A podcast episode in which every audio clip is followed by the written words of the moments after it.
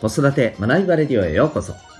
今日もお聴きいただきありがとうございます。親子キャリア教育コーチの前城秀人です。子供の才能強みを科学的に発見。本当に目指したい目標を実現する方法を学び、コーチングで実践。変化の激しい今、未来において必要な人生を作る力を伸ばす。そんな親子サポートをしております。このチャンネルでは、共働き子育て世代の方を応援したい。そんな思いで子育て、キャリア、コミュニケーションに役立つ情報、メッセージを毎日配信しております。今日は第559回でございます。えー、暇の使い方というテーマでお送りしていきたいと思います。また、この放送では、毎日が自由研究探究学習施設 Q ラボを応援しております。はい、今日はですね、えー、暇というものについてちょっと、え、考えてみました。ので、まあ、そのシェアでございます、えー、子供も大人もですね、この暇の使い方って、えー、結構ね、大事なんじゃないかと思うんですけど、僕、この暇ってなかなか厄介だと思うんですよね。うん。どういうことかというと、えっと、まあ、本当にですね、えー、暇が会った時、えー、その人がどういうふうに、まあ、その暇の時間を使うかっていうところで実は大きな意見がね2つあると思うんですよね。うん、何かというと、えー、暇があるとまああのネガティブなことばかり考えてしまう。あるいはネガティブな行動ばかりに、えー、行ってしまう、まあ、行動ばかりというのはちょっと言い過ぎかもしれませんけど、まあ、そこに行きがちだと。うん、例えばそうですね、えー、暇があるとうんなんかねあまり自分にとって、えー、まあ、これから先自分はどうなってしまうんだろうとかね、うん、うまくいかないんじゃないかとか、まあ、今例えば大人だったら仕事子供だったら学校とかね。これから、えー、先の進学とか、まあ、あの今やってるいろんなこととかね、えー、そうなのでなんかえー、ちょっとふと時間があるとそうなんか、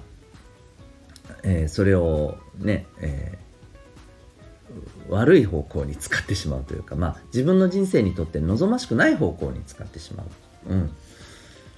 望ましくないことを考える時間に使ってしまうっていう場合もあると思います。え一方で、え暇な時間をですね、えーよしということで、ね、え今こそ自分がやりたかったことをやろうということで、えー、まあ、何か始めてみたり、うん。まあ、要するにそれまでやりたかったけどなかなか時間なくてできなかったことをやってみようだったりあるいはまあそういうものがあるわけでもないけれどもせっかく時間があるからじゃあなんか誰かと会ってみようとか、うん、なんかあのいろんなことを調べてみようとかね、えーうん、これを機に、えー、ちょっとなんか勉強してみようとかですね、うん、なんか身につけてみようとか、うん、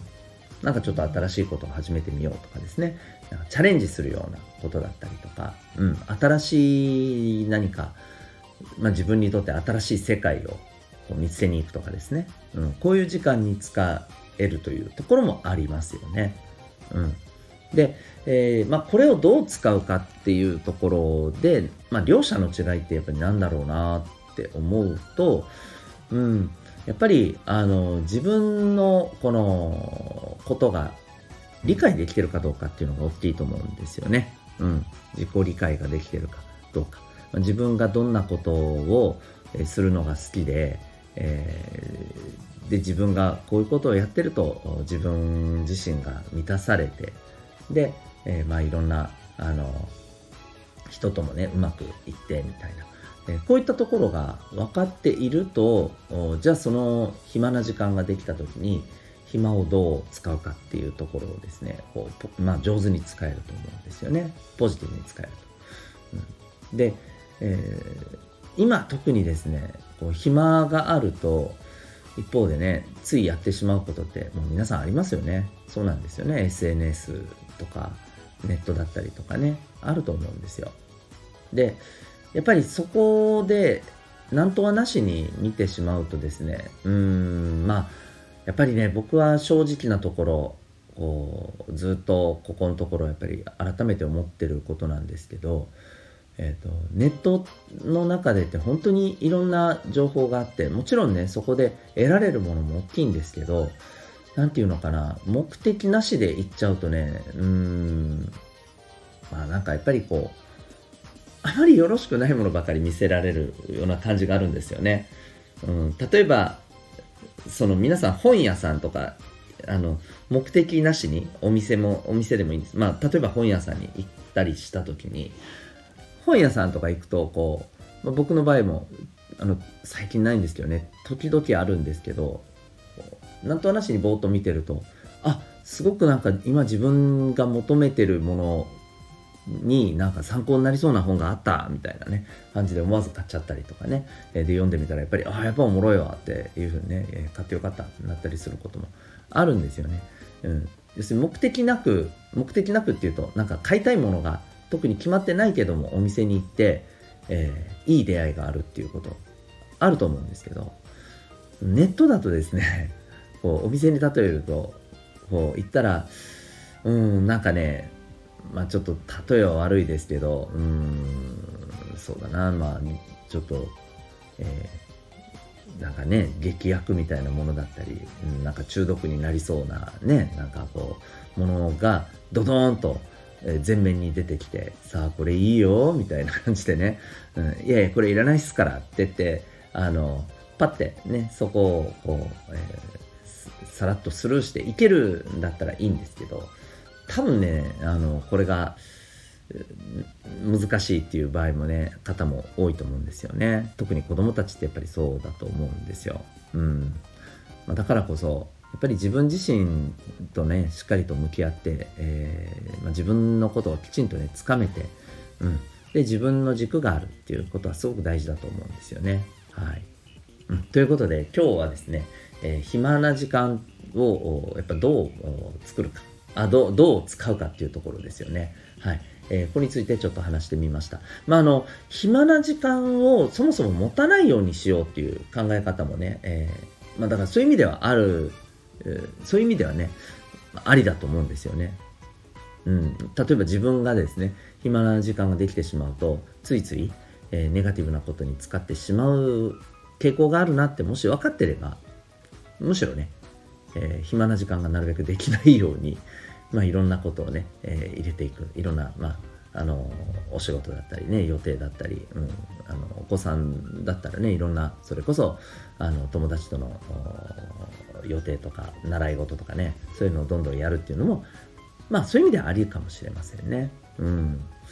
はいということで、えーまあ、どう暇な時間をねうまく使うかっていうところは重要じゃないかなと思います。ということで、えー、最後までお聴きいただきありがとうございました。あ最後にお知らせをさせてください。えー、まあ、自己理解っていう話もしましたけれどもまさにですね自分の持っている特性才能をこう一発でわかる。それもあの生まれ持っていて、えー、一生持ち続ける方の、まあ、特性才能をですね、えー、見るための実はあのツールっていうのがね人間にはあるんですね。それは何かというと指紋なんです、はい。えー、指紋でそんなのわかんのって思うかもしれませんがえー、これがですね、きちんと科学的な根拠があって、えー、分かるということに実はね、えー、なっているんです。はい。えー、もう今ですね、えーと、沖縄の方で僕あのこちらの方ですね学んできて沖縄で、えーまあ、いろんな方にこれ初めて来てもうそろそろ1年近く経つんですけれどかなりのね、えー、多くの人に、まあ、喜ばれていますそして驚かれてもいます、えー、そんなですね、指紋の分析、興味ある方は、えー、ウェブサイトへのリンク貼ってますのでご覧になってみてください。ちなみにですね、えっ、と、これは、えー、対面だけではなく、えオンラインで、はい、遠隔からでもですね、えっ、と、指紋の写真をですね、え拝見して、えー、その上で診断、えー、カウンセリングさせていただくことは可能でございます。興味がある方はご覧になってみてください。え、週に1回、えオンライン、えあるいは対面でのハイブリッドでの個別のセミナーやっております。えそれでは改めまして今日も最後までお聴きいただきありがとうございました。また次回の放送でお会いいたしましょう。学びようき一日を。